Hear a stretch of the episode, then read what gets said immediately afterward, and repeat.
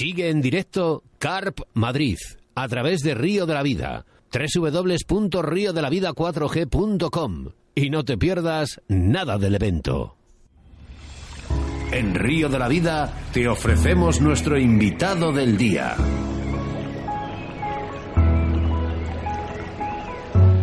Otro de los invitados aquí en Río de la Vida es Eric Torres. Buenos días, Eric.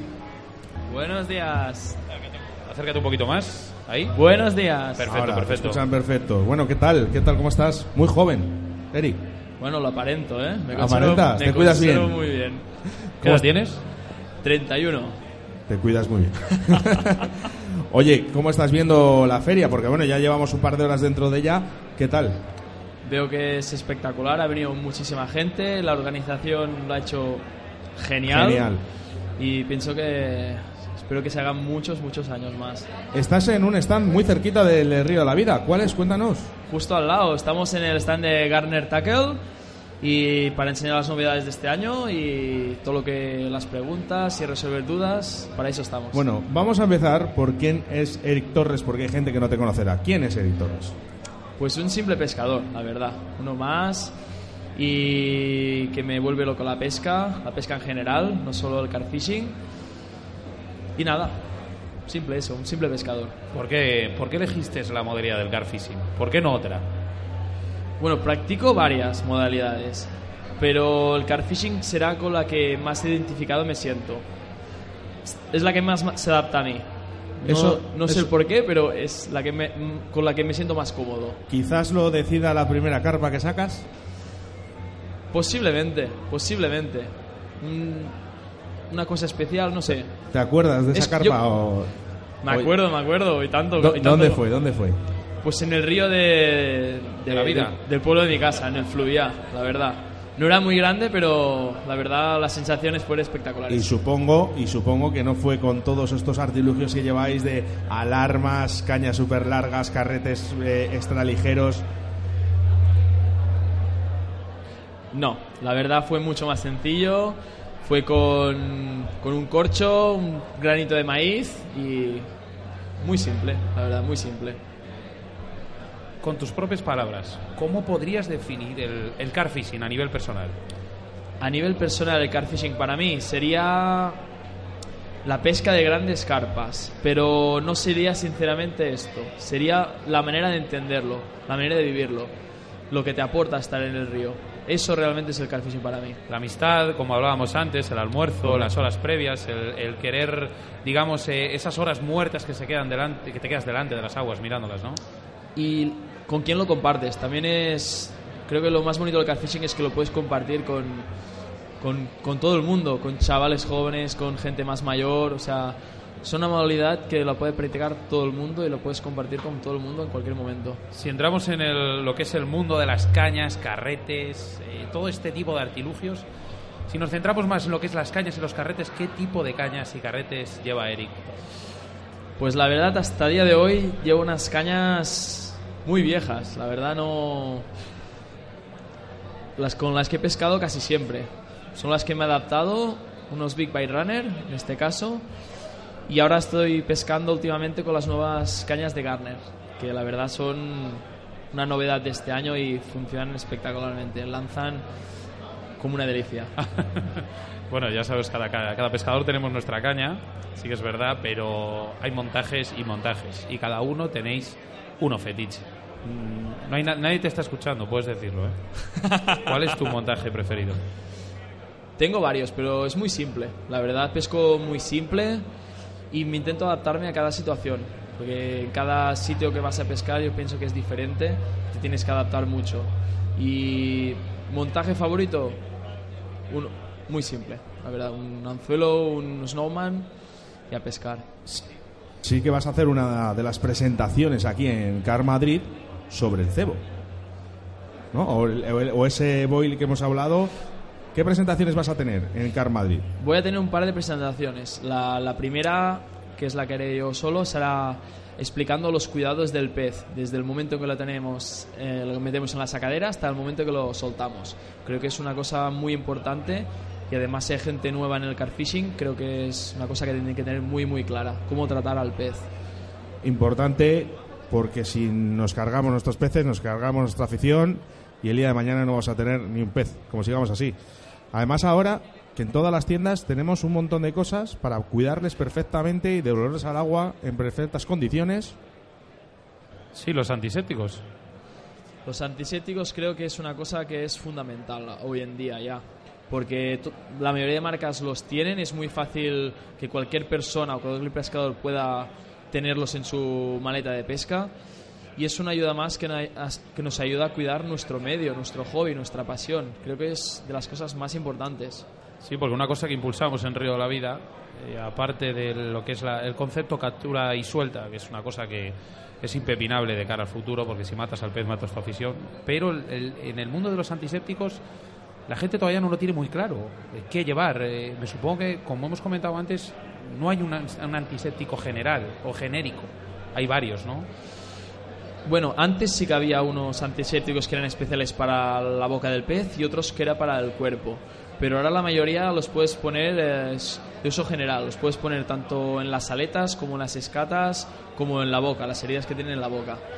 Ah, ya los hacen general. O sea, es mucho más sencillo para la gente y no se tiene que complicar. Eric, si nos centramos en la pesca ahora eh, y en nos hablamos de montajes, ¿cuál sería el más eficaz a la hora de pescar carfishing? Que me dirás que hay un montón, porque además yo los estoy viendo y cada vez hay más, pero dime uno, que no puede faltar. Yo pienso que a día de hoy el montaje estrella y que es eficaz en cualquier aguas donde pesquemos sería el Ronnie Rig. Sería pescar un montaje con un simple pop-up. Y el Ronnie Rig la gente lo conoce. Y si no, que pase por el stand de Garner que se lo vamos a mostrar. Qué encantado, ¿no? Y creo que es un montaje fundamental que todos los pescadores tendrían que usar o, darle más, jugo. Nada más llegar, Eric, a- a- al lago, al río o al embalse que tú vas a pescar, ¿qué es lo primero que visualizas? ¿Qué es lo primero que dices? "Mm, voy a mirar agua clara, más oscura, caudales. ¿Qué ves? ¿Qué ves? ¿Qué es lo primero que dices? Esto es lo principal para que una buena jornada de pesca. Siempre depende de donde vayamos a pescar, si es un río, un lago, un pantano o Vamos a centrarnos, por ejemplo, en un embalse. en un embalse. Si yo en un embalse, ¿qué es lo primero que veo para que por lo menos me dé una iniciativa de decir voy a tener una buena jornada de pesca? Yo antes de ir a un embalse siempre me informo un poco antes para saber dónde voy a ir a pescar, saber dónde están los sitios más profundos, si tiene presa, si no tiene presa. Con eso ya aprendemos mucho. Después, cuando estás en el sitio, mirar el viento. Pienso que el viento y donde sale el sol son cosas fundamentales. Son cosas muy obvias, pero mucha gente pasa por alto. Son cosas que creo que hay que tener muy en cuenta. La dirección del viento y donde sale se apaga el sol. A la hora de realizar un cebadero, ¿qué tipo de elementos son los que más te, te llaman la atención? Porque eso no solamente será llegar y, y tirar el, el cebo al, al agua, ¿no? No, tenemos que mirar dónde creemos que van a comer los peces. Es un sitio nuevo, pues vamos a buscar los, la- los típicos sitios donde creemos que van a pescar, como cajones de- del, del río o, o plataformas o simplemente cerquita de la orilla. Los peces normalmente se acercan mucho a la orilla y a veces nos, nos emperramos en pescar lejos o en medio del pantano y a veces lo, lo mejor y lo más eficaz es pescar cerquita. Cuando vamos a pescar eh, hay una cosa que siempre estamos todos pensando, bueno, ¿qué, qué tiempo hará? ¿Qué tiempo hará? ¿Qué, qué ganas tengo de que haga de esta manera? Para ti, ¿qué condiciones climáticas son tus favoritas? Bueno, yo sinceramente, eh, favoritas para sacar peces pueden picar en cualquier momento. Pero si te tengo que decir las mis condiciones favoritas es que haga buen tiempo, simplemente para disfrutar más de, de la pesca y más del entorno y, y no tener que estar encerrado dentro del bibi si está lloviendo. Que yo no digo que en ocasiones de estar dentro del bibi mientras está lloviendo y están sacando peces como locos no sea bonito, pero un, tiempo estable para mí es lo mejor. Yo, en, eh, la verdad, tengo que decirte, yo me vuelvo loco cada vez que os veo con cañas, carretes, el bigui, eh, las tiendas de campaña, todos los cebos, todo lo que lleváis para cebar. Esto es, esto es una locura, pero sí que es verdad que de un tiempo a esta parte hay algo que parece imprescindible, que es el barco cebador. El barco cebador eh, desde hace unos pocos años ha vuelto en una, pieza indispensable para el carpista en los sitios que no puede navegar con, embarcación. Pero tiene muchas ventajas y algunos inconvenientes. Las ventajas que cebas, puedes llevar mucha cantidad de comida encima de tu postura. El inconveniente es que realmente cuando estás con el barco cazador, aunque tengas una muy buena sonda, nunca sabes cómo te va a caer en el montaje en el suelo.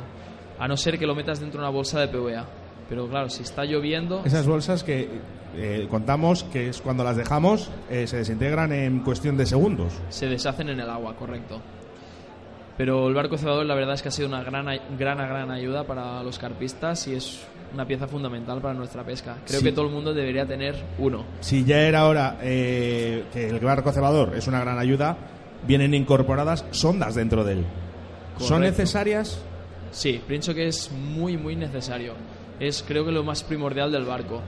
Porque necesitamos saber dónde pescar y dónde poner el cebo y si no tenemos la sonda, cuando el barco lo tenemos lejos no, no sabríamos dónde pescar. Eh, hay una cosa, por ejemplo, el tema de los sabores. Eso llegas a. Tenéis una cantidad de sabores impresionante. Hasta con sabor a sangre. No, sabor, colores y tal. ¿Para ti tienes alguno que te guste más en especial que otro? A mí particularmente pesco con muchos diferentes, pero los sabores dulces o afrutados son los que mejores resultados me dan. Eso ya pienso que cada pescador tiene sus gustos o sus vivencias y crees más en una cosa que otra, pero yo sabores afrutados o dulces son los que más más me gustan aparte que cuando voy a pescar en el coche huele bien. Huele muy bien. De hecho, eh, tenemos un ambientador aquí en Car Madrid muy bueno. Pero bueno, sí que, sí que es verdad que eh, eh, si diferenciamos entre sa- sabores dulces y salados, ¿hay algún concepto claro, claro, eh, te estoy diciendo, en embalses o en ríos que digamos, tengo que usar el, el cebo salado o el cebo dulce? Sí, yo pienso, a ver, re- una ciencia exacta no existe, pero tenemos unas reglas muy básicas y que son, creemos, muy fundamentales. En verano sería más conveniente usar cebos eh, dulces y en, perdona, en invierno cebos dulces y en verano cebos salados por la digestión de los peces. Es una cosa muy básica, que los peces en verano dirigen mejor, digi- digieren mejor la comida y podemos meterle más proteína a los cebos, que serían cebos salados, y en invierno dirigen, digieren peor la comida, o les cuesta un poquito más digerir y necesitaremos cebos ya más dulces y de bird food, que se llama.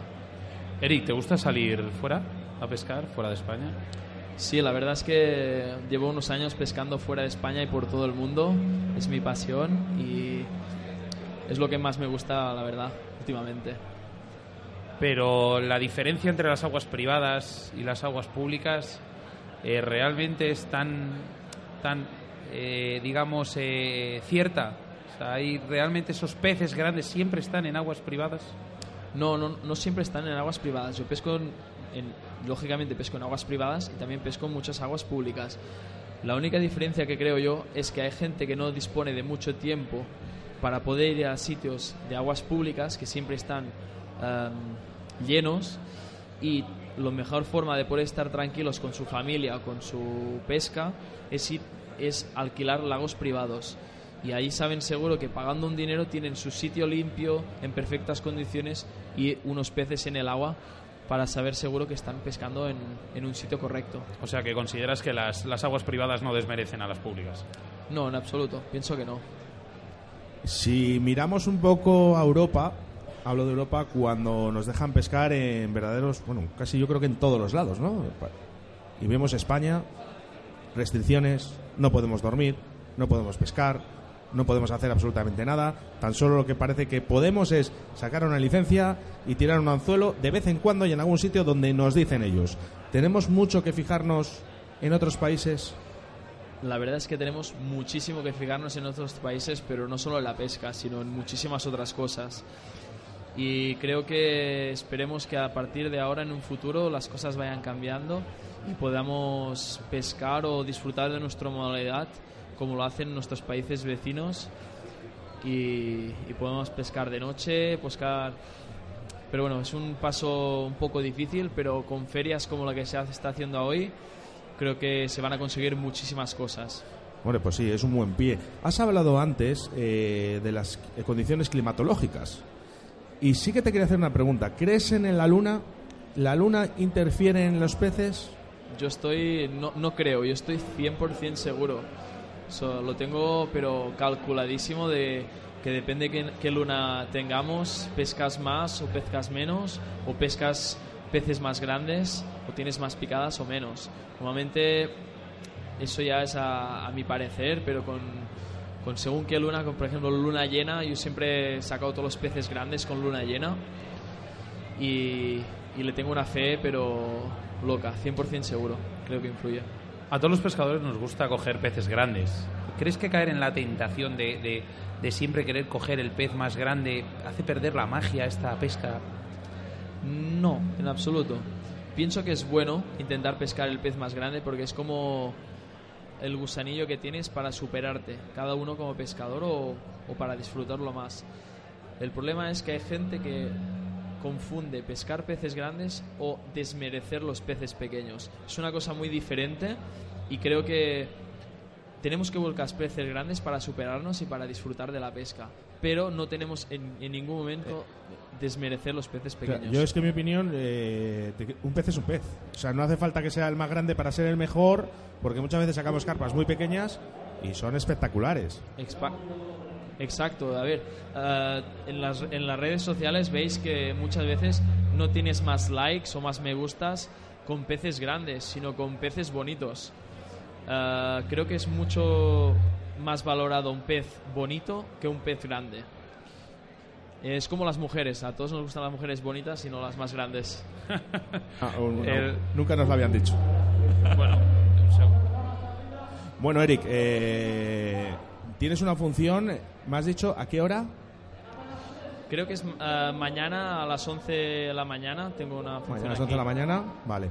Eh, quiero hacerte una pregunta antes de acabar, ¿vale?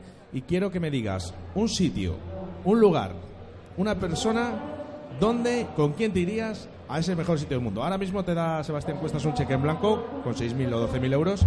¿Dónde irías?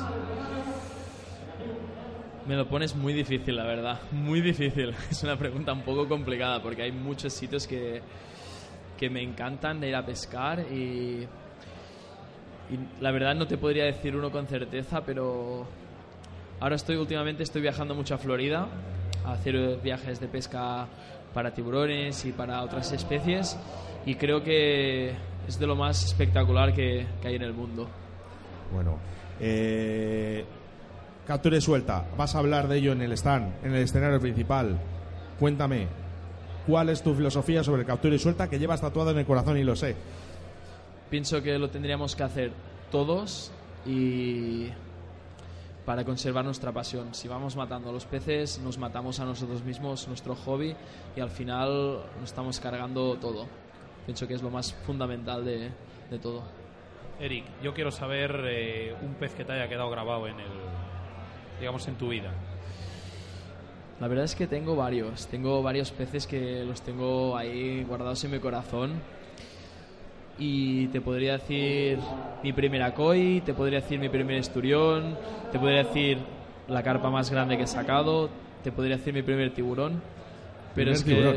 Sí, pero la verdad es que no te puedo decir cuál es el mejor.